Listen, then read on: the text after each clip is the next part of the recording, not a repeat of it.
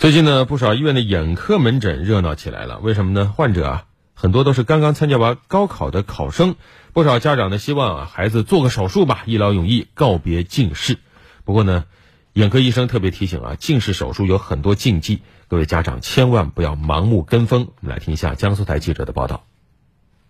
下午，记者来到南京市区几家眼科医院的门诊，看到不少趁着周末和假期过来看眼的青少年。一些高考生告诉记者，自己之所以想来做近视矫正手术，主要是为了报考相关院校。他的视力是有要求的，是要五点零以上。所以，当然，当然我近视的话是七十五度到一百多度。每年就是随着高考的结束呢，我们的这个屈光的门诊一般来说都会进入一个相对比较繁忙的一个状态，这个门诊量会是平时的五倍到十倍不等。对，确实会比较多。不过，医生对于患者能否手术却普遍比较谨慎。能不能做手术，能做哪种手术，都需要通过一系列严格的术前检查评估后才能确定。那根据你的屈光度数、你的角膜的厚度啊，包括我们还要测眼压、眼底，还有角膜的形态，排除一些先天性的角膜的疾病，包括这个我们对瞳孔的要求啊，包括患者是不是还有一些全身性的疾病也要排除。那么一整套的大概有二十项的检查。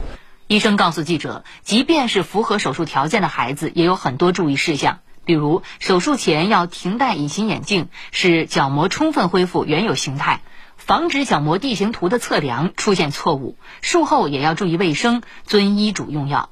医生介绍，目前主流的近视矫正手术主要分为角膜屈光手术和晶体屈光手术两种。晶体屈光手术主要适用于近视度数较深且伴随散光的患者。通俗来讲，就是在眼睛上开一个极小的口子，将小的镜片人工晶体放入，达到近视矫正的目的。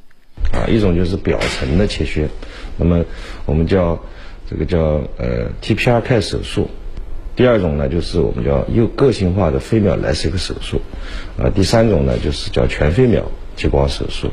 那么每一种手术都有它的适应症，啊，这个根据患者的不同。他可以选择一种最佳的手术方式，比如说患者的病人的度数比较低，那么他有比如经常运动，嗯，这个那我们就选择表层的手术。医生提醒家长和孩子千万不要盲目跟风去做近视矫正手术，在平时做好近视预防很重要。除了减少近距离疲劳用眼，减少电子产品的使用，家长还要多带孩子进行户外活动，多看绿色植物。